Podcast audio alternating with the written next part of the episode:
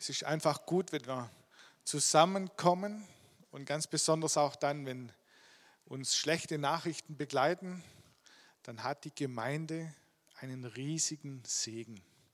Und zwar, weil wir nicht alleine mit solchen Nachrichten fertig werden müssen, weil wir nicht alleine vor uns hin verarbeiten müssen, sondern weil Gott mit uns und mitten unter uns ist. Es ist ein Geschenk, hier zu sein. Es ist gut zu wissen, dass ein Reichtum gibt, dass wir einander haben dürfen. Als Geschwister gemeinsam unterwegs zu sein, ist besonders in solchen Zeiten nicht nur wichtig, sondern ich glaube, darin hat Gott seinen Segen verheißen. Und so ist unsere Themenreihe im Moment, was ist Gemeinde? Ganz, ganz praktisch. Ich finde, durch die Nachricht, wie Thomas sie uns weitergegeben hat, wird diese Themenreihe nicht nur theoretisch, sondern sehr, sehr praktisch. Gemeinde ist der Ort, wo wir ein Zuhause haben und wenn unsere Zeit hier zu Ende geht, dann ist Gemeinde der Ort, wo wir einander haben, wo wir füreinander da sein dürfen, wo wir uns tragen dürfen und stützen dürfen. Das ist gut so. Wir möchten heute einen kleinen Schritt weitergehen, gemeinsam tun in der nächsten halben Stunde, die Gemeinde als Herde Christi anzuschauen. Und wenn wir von der Herde und vom Hirten uns inspirieren lassen und darüber nachdenken, dann kommt uns natürlich ganz schnell dieses Bild, dass Jesus der gute Hirte ist. Und es ist er in der Tat. Er ist der gute Hirte, der auch in solchen schwierigen Situationen uns tröstet, uns erfrischt und uns nahe ist. Ich weiß auch, dass eine ganze Reihe an Geschwistern krank sind im Moment und wir möchten Sie auch heute Morgen ganz herzlich grüßen und Sie segnen auch zu Hause, wo immer ihr seid. Ihr seid gegrüßt und der gute Hirte ist auch euer Herr und euer Schutz. Und trotzdem habe ich heute ich glaube so, habe schon einige Predigten über, Predigten über den guten Hirten halten dürfen und heute ist mir ein bisschen ein anderer Schwerpunkt sehr wichtig geworden. Ich möchte einsteigen und zwar Johannes 10, die Verse 14 bis 16, die uns ähm, den ganzen Text einfach, die ganze Predigt über begleiten. Da heißt es, ich bin der gute Hirte und kenne meine Schafe und sie kennen mich, genauso wie mich der Vater kennt und ich den Vater kenne. Ich gebe mein Leben für die Schafe. Zu meiner Herde gehören auch Schafe, die nicht aus diesem Stall sind. Auch sie muss ich herführen und sie werden wie die übrigen meine Stimme folgen. Dann wird es nur noch eine Herde und einen Hirten geben. Jesus sagt, ich bin der gute Hirte. Jesus sagt, ich bin der Herr. Ich bin der Herr der Gemeinde. Jesus ist der Herr und niemand anderes. Das ist sehr elementar. Gleich zu Beginn festzuhalten, die Herde oder die, die Gemeinde in dem Sinn, in diesem Bild gesprochen, hat einen Herrn und das ist Jesus. Wir lesen Epheser 2, da heißt, als Gemeinde von Jesus Christus steht ihr auf dem Fundament der Apostel und Propheten. Doch der Grundstein, der dieses Gebäude trägt und zusammenhält, ist Jesus Christus selbst. Also wenn wir von Gemeinde reden, dann reden wir nicht nur von einem Treffen von Gleichgesinnten oder von irgendwelchen Menschen, die ein ähnliches Hobby haben. Wenn wir von Gemeinde reden, dann reden wir davon, dass es Jesus selber ist, der dieses Gebäude trägt. Also ist Gemeinde nicht nur eine Versammlung, ein natürliches Zusammensein, sondern eine übernatürliche Dimension ist in dieser Sache drin.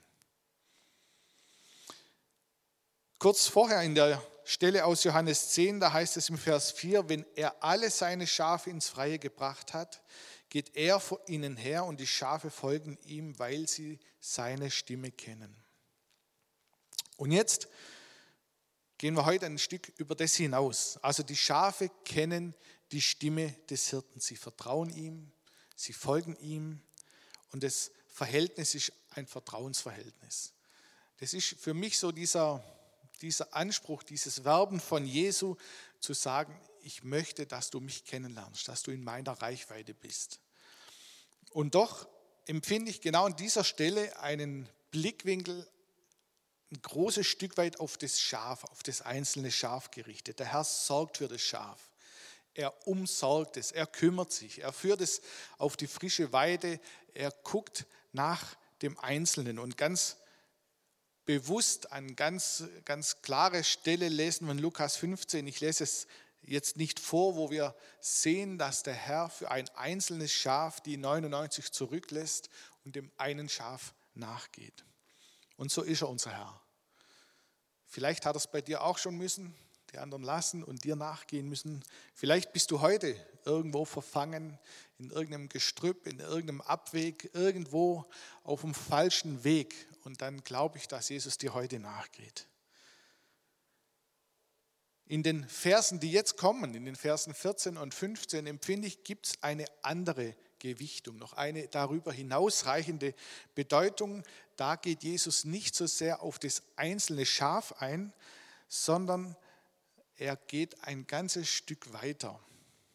Und wir möchten, wir tun das zu wenig, dass wir selber uns in diese Gegenwart begeben von Jesus und sagen, Herr, ich will deine Stimme hören, ich will dich kennen, wir brauchen das. Und jetzt zurück, Johannes 10, der Vers 14, da heißt es, ich kenne meine Schafe und sie kennen mich, und zwar genauso wie mich mein Vater kennt und ich den Vater kenne. Also wenn man das so auf sich wirken lässt, dann fühlt sich das zunächst irgendwie sperrig an. Das passt doch gar nicht so richtig zusammen. Er kennt die Schafe und die Schafe kennen ihn. Wie kennt er sie? Wie ihn der Vater und der Vater ihn kennt. Er selber, der Messias, der Retter dieser Welt, er, der ohne Sünde war, er, der schon von Anfang an war, der, der ewig sein wird, er, der selber Gott ist, er, der zu Beginn aller Schöpfung war, das lebendige Wort, der Spross David, der eins mit dem Vater ist, der sagt, in dieser Weise bin ich eins mit den Schafen. Das ist erstaunlich, was an dieser Stelle passiert. Und so wenig wie Licht und Finsternis zusammenkommen, so wenig wie die Heiligkeit Gottes menschlicher Unvollkommenheit begegnen kann, so wenig passt doch das zusammen. Es besteht eine, eine Kluft zwischen Gott und den Menschen. Warum? Weil Gott heilig ist. Wir können diese Kluft nicht überwinden. Zwischen Gott und uns sündigen Menschen wird immer eine Distanz sein. Es geht nicht anders. Selbst Mose bittet mal darum, Gott sehen zu dürfen. Ihr kennt die Geschichte vielleicht aus 2. Mose 33 und auch selbst da sagt Gott, ich, du kannst mich nicht von Angesicht zu Angesicht sehen, es geht nicht. Es ist ausgeschlossen, dass wir Unvollkommene, wir bei weitem nicht dem Maßstab Gottes entsprechenden Menschen auch nur annähernd in diese direkte, unmittelbare Gegenwart von Gott kommen. Und Jesus benutzt hier ein beinahe übernatürliches Vokabular, das Unmögliche auszudrücken. Wenn er das sagt, dann kennt er uns doch sehr wohl. Er weiß um unsere tiefen Abgründe in unseren Herzen. Er weiß um unsere Anfälligkeit, um unsere Unvollkommenheit. Er weiß um unsere selbstsüchtigen Fehler, um all das, womit wir zu kämpfen haben. Er kennt uns doch sehr, sehr gut. Und eigentlich denkt man, es würde ihm doch regelmäßig eher die Verzweiflung in die Gedanken treiben, wenn er an uns denkt. Wir Menschen werden nicht besser. Über die Jahrtausende hinweg werden wir von uns aus nicht besser. Und da nun behauptet er, dass er mit uns einzig in einer übernatürlichen Art und Weise, wie er selber mit dem Vater eins ist. Es ist unfassbar. Als mir das so in der Vorbereitung wichtig wurde, dachte ich eigentlich unfassbar, was Jesus hier ausdrückt. Was sagt er an der Stelle zu dir und zu mir? Ich empfinde, es geht so viel über das hinaus, über dieses Versorgen, über den guten Hirten, der nur darauf aus ist, dass es uns gut gehen soll. Wenn er davon spricht, dass er die 99 zurücklässt, dann drückt er damit aus, was wir ihm wert sind. Und er macht es zum Glück tatsächlich. Er geht uns nach. Aber was hier passiert, ist so viel mehr. Es lässt sich nicht mehr steigern. Er sagt, ich bin mit den Schafen, mit der Herde so eins, wie der Vater mit mir und ich mit dem Vater eins bin. Eine größere Einheit, eine Größere Vertrautheit wie Vater, Sohn und Geist gibt es diesseits und jenseits des Himmels nicht. Es ist nicht zu greifen. Gott ist rein, er ist heilig, er ist vollkommen. Es fällt an nichts. Und Jesus nimmt diesen Begriff und sagt, ich bin eins mit der Herde. Ich finde es überragend. Hier ist immer die Rede von der Herde, von den Schafen. Jesus spricht in diesem Kapitel ganz, ganz wenig vom Schaf als Einzelnes, sondern immer kollektiv. Die Herde, die Schafe. Und für mich ist es ein, ein kaum zu fassendes Bild für die Gemeinde Jesu. Jesus sagt damit, ich mache mich mit meiner Gemeinde eins, so wie ich mit dem Vater und der Vater mit mir eins ist. Können ihr ein bisschen nachverfolgen? Es ist so viel mehr, als dass er nur, in Anführungsstrichen, der gute Hirte ist, der umsorgt, der gibt, der Fürsorge gibt. Das ist wichtig. Aber das Ziel ist nicht, dass er vielleicht jeden Tag wie ein Sack Floh hüten muss und die Schafe einsammeln muss. Auch dann, wenn er dieses eine gefunden hat, dann holt er das nicht zurück und morgen geht die gleiche Geschichte wieder los. Nein, das Ziel ist, er will es zur Herde zurückzubringen. Er möchte das Schaf nicht als Einzelnes sehen, sondern die Gemeinde ist die Herde Christi. Das ist eine, eine so eine hohe Auszeichnung eine Ehre, die uns Jesus an der Stelle zukommen lässt. Das, das können wir menschlich nicht fassen. Diese Einheit, die er ausdrückt, wenn er sagt, so wie ich mit dem Vater eins bin und der Vater in mir, so bin ich eins mit euch. Das gilt zunächst jedem Einzelnen, aber ich glaube, dass dies genau unser Thema ist. Jesus, die Herde Christi ist die Gemeinde. Ein schönes Bild. Und vielleicht ist das auch so ein, so ein erster Ruf für Einzelne unter uns oder die auch vielleicht online zuschauen, zu sagen, gehöre ich denn zu dieser Herde? Fühle ich mich manchmal eher wie so ein Schaf, das seinen frommen Weg geht? Und wenn es schlecht läuft, dann kommt der Herr Jesus wieder und holt mich und sucht mich. Das macht er Gott sei Dank. Aber bin ich Teil dieser Herde? Bin ich nicht nur universell irgendwo Teil der Gemeinde Jesu auf dieser Welt, sondern bin ich Teil ganz praktisch dieser Herde? Empfange ich diese Segnungen, von der Jesus hier spricht? Wo will ich heute, genau an diesem Tag, diesen Trost und diese Gemeinschaft erleben im Angesicht dessen, dass jemand von uns geht, wenn nicht hier in der Gemeinde. Es geht nicht übers Internet so Sachen zu übertragen. Das funktioniert nicht. Das kristallisiert sich in der Ortsgemeinde. Die Gemeinde ist die Herde Christi.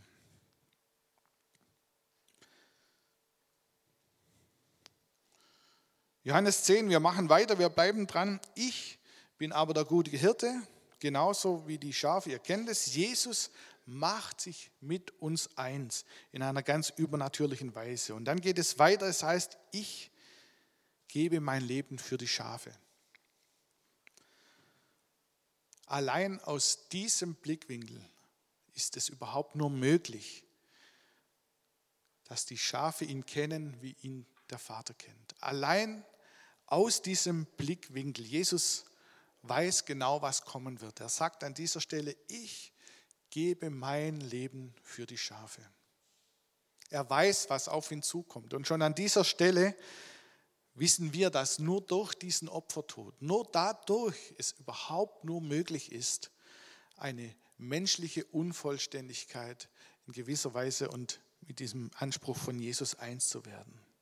In Angesicht all unserer Sünde, unserer Schuld, unseres Versagens, alles, was uns buchstäblich trennt, sagt Jesus, ich nehme all dies mit in den Tod.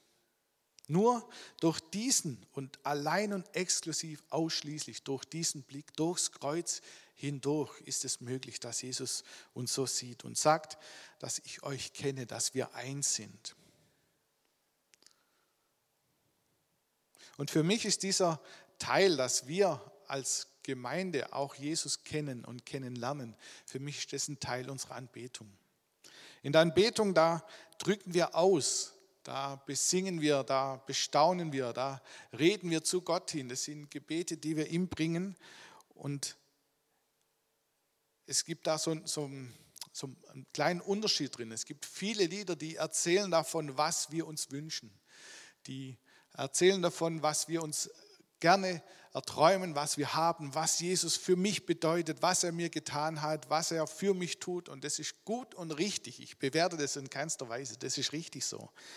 Aber für mich ist das genau die Position des Schafes, des einen Schafes, das vielleicht in der Klemme sitzt und schreit, ich brauche Hilfe und dann erzählt, wie war das doch früher, wie schön war das alles. Und dann gibt es diesen Teil der Anbetung, wo wir bekennen, wo wir vielleicht proklamieren, wo wir mit einstimmen in den Chor der Engel im Himmel und wo wir ein Stück weitergehen, wo wir sagen, es geht um Jesus. Es geht um unseren Heiland. Es geht weniger um mich, sondern es geht um ihn. Also wenn wir Anbetungslieder singen, dann hat Anbetung immer diese Richtung zu Jesus hin. Ihn wollen wir anbeten. Die anderen Lieder sind auch manchmal gut. Ich will es nicht bewerten. Und dennoch glaube ich, dass Anbetung der Punkt ist, wo wir sagen, Jesus, wir schauen dich an und wir ehren dich nicht nur für das, was du getan hast, sondern für das, was du bist. Du bist der Herr der Gemeinde. Du bist der, der ewig sein wird. In dir sind verborgen alle Reichtümer im Himmel auf der Erde. Und wir können so oft mit einstimmen in den Psalmen und sagen, Herr, wir bestaunen dich nicht nur für das, was du getan hast, sondern wir erheben dich, weil du es verdient hast. Noch heute, an diesem Tag, dürfen wir bekennen, Gott ist alle Zeit gut. Gott hat gute Gedanken und gute Pläne. Er ist der Herr. Und dieses übernatürliche Kennen, was wir auch in Johannes 10 lesen, dieses Kennen ist eigentlich ein Lieben, ein Zurechtlieben. Jesus sieht uns durch das Kreuz hindurch, Entschuldigung, durch das Kreuz hindurch in gewisser Weise und er liebt uns in gewisser Weise zurecht. Er weiß ja, dass wir nicht vollkommen sind. Er kennt uns doch, er weiß es. Wie kann er dennoch durch seine Augen hindurch sind wir jetzt schon die, die einst vielleicht ohne Flecken und Runzeln vor ihm sein werden. In den Augen Jesu sieht er uns komplett. Und zwar durch das Kreuz hindurch, nur dadurch. Und das ist nicht, weil es Tage gibt, wo wir das irgendwie vielleicht besser hinkriegen, wo wir in der Heiligung zwei Stufen besser geworden sind und uns irgendwie besser anstrengen. Und Jesus hat auch nicht die rosa Brille auf. Wir lesen in Römer 8, was kann man dazu noch sagen? Wenn Gott für uns ist, wer kann dann gegen uns sein? Gott hat sogar seinen eigenen Sohn nicht verschont, sondern ihn für uns alle dem Tod ausgeliefert. Sollte er uns da noch etwas vorenthalten? Wer könnte es wagen, die von Gott Auserwählten anzuklagen? Niemand, denn Gott selbst spricht sie frei von aller Schuld. Wir sind von der Anklage befreit. Warum? Weil Jesus uns freigesprochen hat. Er hat uns bereits freigesprochen. Es geht weiter. Wer sollte es wagen, sie zu verurteilen? Keiner. Denn Jesus Christus ist für sie gestorben, ja mehr noch, er ist vom Tod auferweckt worden und hat seinen Platz an Gottes rechter Seite angenommen. Dort tritt er jetzt vor Gott für uns ein. Der Ankläger kommt und verklagt uns zu Recht, weil wir schuldig sind. Und was passiert? Jesus tritt für uns ein. Er lässt nichts auf dich kommen, aber auch gar nichts. Wer dich anklagt, der bekommt es mit Jesus zu tun. Das sagt dieses, dieses hier aus. Und ganz interessant, auch hier in Römer spricht er nicht vom Einzelnen. Ich nehme die Stelle sehr oft für mich und sage, ja, Jesus tritt für mich ein. Das stimmt.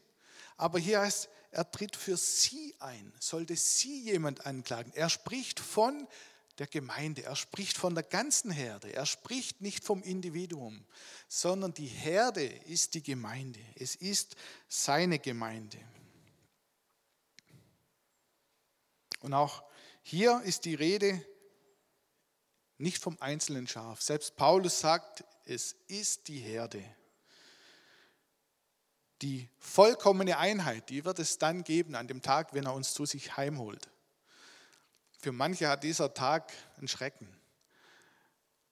Und mir hilft es manchmal auch zu wissen, ja, Karl ist nicht irgendwie jetzt irgendwo, sondern er darf den schauen, an den er geglaubt hat. Er ist uns ein kleines Stück vorausgegangen, so ein Schritt. Der Schritt ist nicht ganz einfach. Und doch ist es genau das, wo wir darauf hinsteuern. Und es ist gut, sich das auch bewusst zu machen. Wir haben keine bleibende Stadt hier. Unser, unsere Heimat ist nicht auf dieser Welt, sondern wir werden einst in eine Welt gehen, die anders sein wird, wo kein Not, kein Geschrei, keine Krankheit mehr sein wird.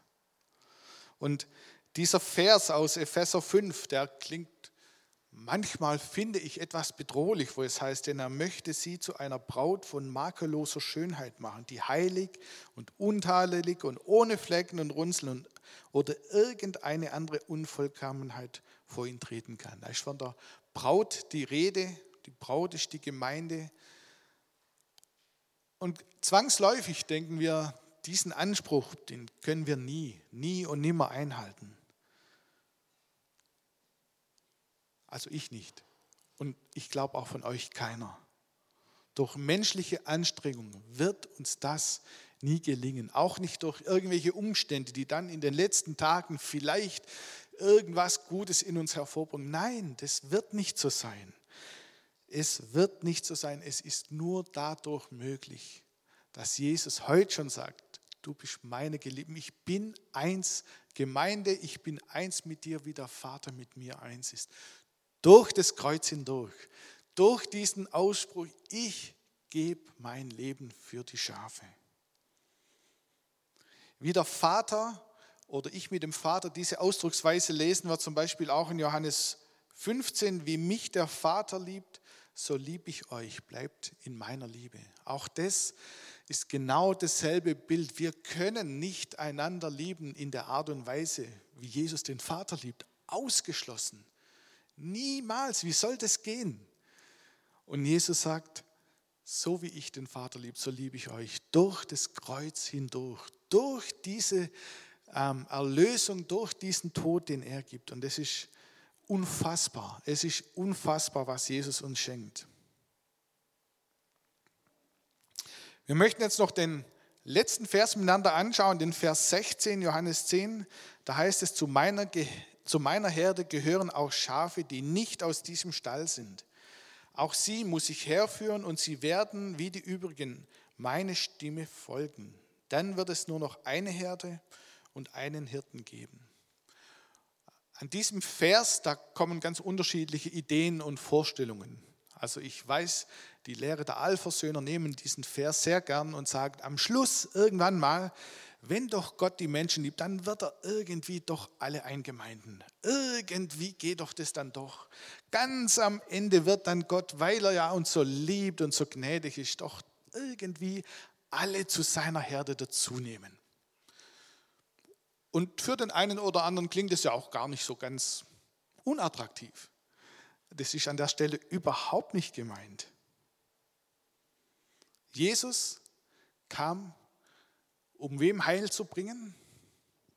Dem Hause Israel. Das war seine ureigene Absicht, seine Bestimmung. Nicht die ureigene, aber das war das, wofür er kam. Der Messias wird vom Hause Israel erwartet. Wir, leben, wir lesen Matthäus 10, 5 und 6, da heißt es, diese zwölf Jünger sandte Jesus aus und gab ihnen folgenden Auftrag. Geht nicht zu den Nichtjuden, oder in die Städte der Samariter, sondern geht nur zu den Menschen aus dem Volk Israel. Sie sind wie Schafe, die ohne ihren Hirten verloren gehen. Also klarer geht es kaum. Matthäus 15, 24, Jesus entgegnete, ich habe nur den Auftrag, den Menschen aus dem Volk Israel zu helfen. Sie sind wie Schafe, die ohne ihren Hirten verloren umherirren.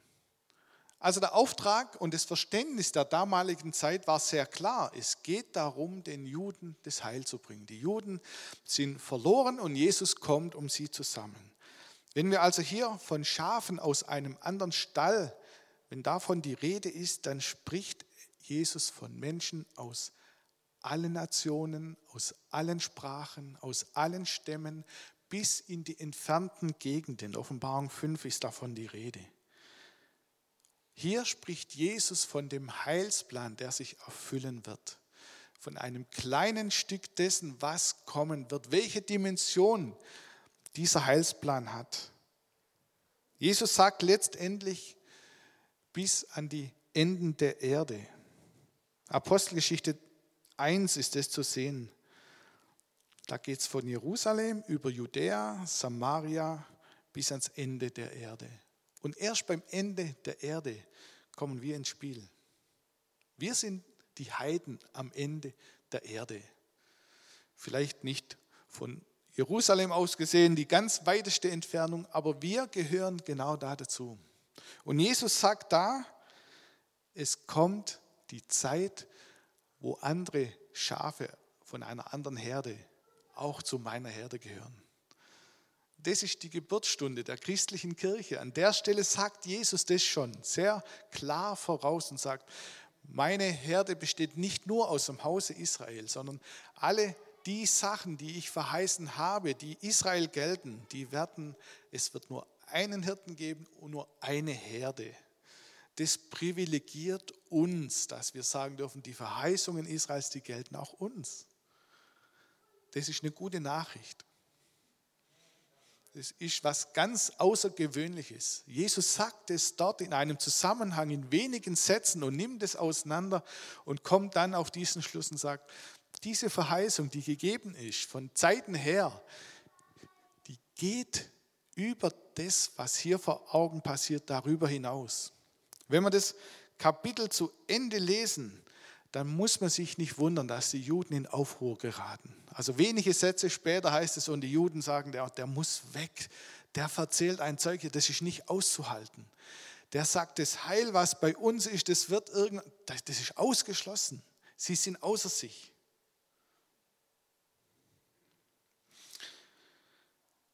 Ich empfinde drei Schwerpunkte aus diesem Text heraus. Das erste ist, Jesus sagt, ich bin der gute Hirte. Und die Frage ist, kennst du Jesus, kennst du diese Stimme? Bist du in dieser Reichweite der Stimme Jesu, dass er dich in, seinem, in seiner Schafherde hat? Und das, was er zusagt, das gilt dir durch das Kreuz hindurch. Und wir dürfen Ja sagen. Manchmal glaube ich beinahe, wir bilden uns zu viel ein auf unsere Entscheidung, auf unser Ja. Jesus hat alles getan. Die Vorleistung ist nicht nur da, sondern er hat diesen genialen, grandiosen Plan entwickelt. Und wir denken manchmal, ja, jetzt nehme ich Jesus in mein Lebensboot. Das ist nicht richtig. Wir dürfen maximal Ja sagen zu ihm, zu dem, was er für uns bereitet hat. Und dann sind wir Teil einer Herde. Es ist nicht Jesu Ziel, die Herde jeden Tag neu dieses eine Schaf suchen zu müssen. Er macht es, Gott sei Dank. Und er macht es wieder. Aber das ist nicht das eigentliche Ziel, sondern er möchte, dass die Herde zusammen ist und dass die Herde aus den Schafen besteht. Das ist der nächste Gedanke. Gehörst du zu dieser Herde? Ich empfinde es als eine eine sehr ernste Botschaft an der Stelle. Die Frage, wo ist deine Herde? Wo ist deine Gemeinde? Wo ist der Platz, wo du dazugehörst? Vielleicht hörst du online diesen Gottesdienst und sagst, mein Christenleben ist in Ordnung. Ich bin unterwegs, ich kenne den Herrn Jesus, ich höre die Stimme des Hirten, aber ich frage dich, wo ist deine Herde? Wo ist deine Gemeinde? Es ist nicht nur eine universelle große Geschichte, sondern es ist nun mal so, dass Gott sich in seiner Gemeinde offenbart. Und diese Verheißungen, die sind in die Gemeinde hineingegeben. Und es ist eine verbindliche Sache, wo man dazugehören darf. Ich möchte dich fragen, auch die Verheißungen der Braut bezieht sich auf die Herde, nicht auf ein paar Gläubige oder jeder Einzelne, sondern es bezieht sich auf die Herde. Und es drückt sich nicht in einer Mitgliedskarte oder in sonst irgendwas aus, sondern es drückt sich dadurch aus, dass ich mit zu, dazugehöre und da bin. Heute Morgen sind wir, die wir zusammen sind, privilegiert, dass wir einander haben dürfen. Ganz genau. Und der dritte Gedanke ist, Gottes Plan ist vollkommen und er ist gut. Das sagen wir leicht, wenn es uns gut geht.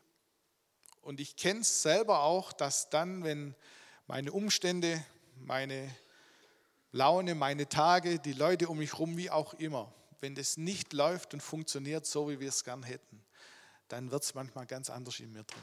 Und mir fällt es schwer. Und ich möchte es festhalten, Gott ist gut, er ist alle Zeit gut zu dir und zu mir. Und sein Plan ist vollkommen. Wir haben diese Tendenz, verstehen zu wollen, einen Zweck dahinter zu sehen, irgendwo eine Begründung zu finden. Und die gibt es nicht immer. Woher nehme ich dieses Recht zu meinen, ich müsste es wissen? Nein, manchmal weiß ich es nicht. Und trotzdem ist Gott gut. Das fällt uns schwer manchmal. Gell?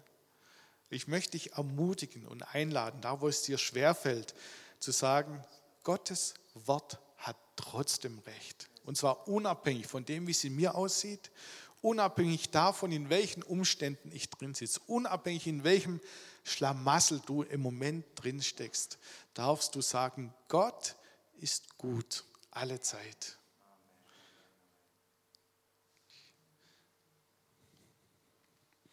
Jesus, ich möchte dir von Herzen Dank sagen. Du bist der gute Hirte. Und ich weiß, dass du hier bist und dass du heute Morgen einzelne Menschen ganz bewusst suchst, hingehst, die 99 zurücklässt und das Einzelne, das sich verirrt hat, an die Hand nimmst und zur Herde zurückführst, Herr. Das wünsche ich mir auch durch diese Predigt, dass Menschen zurückfinden zur Herde, da wo sie hingehören. Die Bestimmung ist, in der Herde zu sein. Und ich danke dir dafür, dass wir immer wieder wissen dürfen, du gehst Einzelnem nach. Und dann möchte ich dir aber so so von Herzen dich anbeten und ehren für diesen grandiosen Heilsplan, den du dort mal schon gesagt hast, Herr. Wo wir sehen, durch das Kreuz hindurch machst du dich eins mit uns. Herr, was für eine Ehre. Wir müssten im Bett stehen, wenn du zu uns sprichst, Herr. Wenn du uns anredest, wenn du uns zusagst, dass du dich eins machst mit uns, wie du mit dem Vater eins bist. Wir können es nicht fassen, Herr. Es ist nicht zu begreifen. Es ist nicht zu begreifen. Und doch ist es die Wahrheit, weil du dein Leben gelassen hast für die Herde, für die Schafe. Ich danke dir, Jesus, dafür. Und dafür können wir dich anbeten und ehren, Herr. Und ich möchte ganz konkret dir einfach auch danken, dass Menschen darauf reagieren und Schritte tun. Schritte tun auf dich zu und auf die Gemeinde zu, in die Gemeinde hinein. Ich ermutige dich, dass du dich deiner Ortsgemeinde zuwendest, egal wo du bist und zuhörst, dass du sagst, da gehöre ich hin, ich möchte mich dem aussetzen. Das ist gefährlich, das ist mühsam, da kann Verletzung passieren, da wird Verletzung passieren. Und doch ist es Gottes Heilsplan. Er hat diesen Plan erschaffen. Gemeinde ist nicht ein, Sammelsurium von Christen verschiedener Farbe, sondern es ist dein Gedanke, Herr. Ich danke dir dafür, dass wir als Gemeinde deine Herde sein dürfen. Und Herr, wir freuen uns auf diesen herrlichen Tag, wenn du uns zu dir holst. Jesus, Halleluja. An diesem Tag, wo wir singen und jubeln und tanzen vor Freude und sagen, Jesus, du selber, der Bräutigam, wirst uns holen zu dir. Ich preise dich, Herr, du bist so gut. In Jesu Namen. Halleluja. Amen.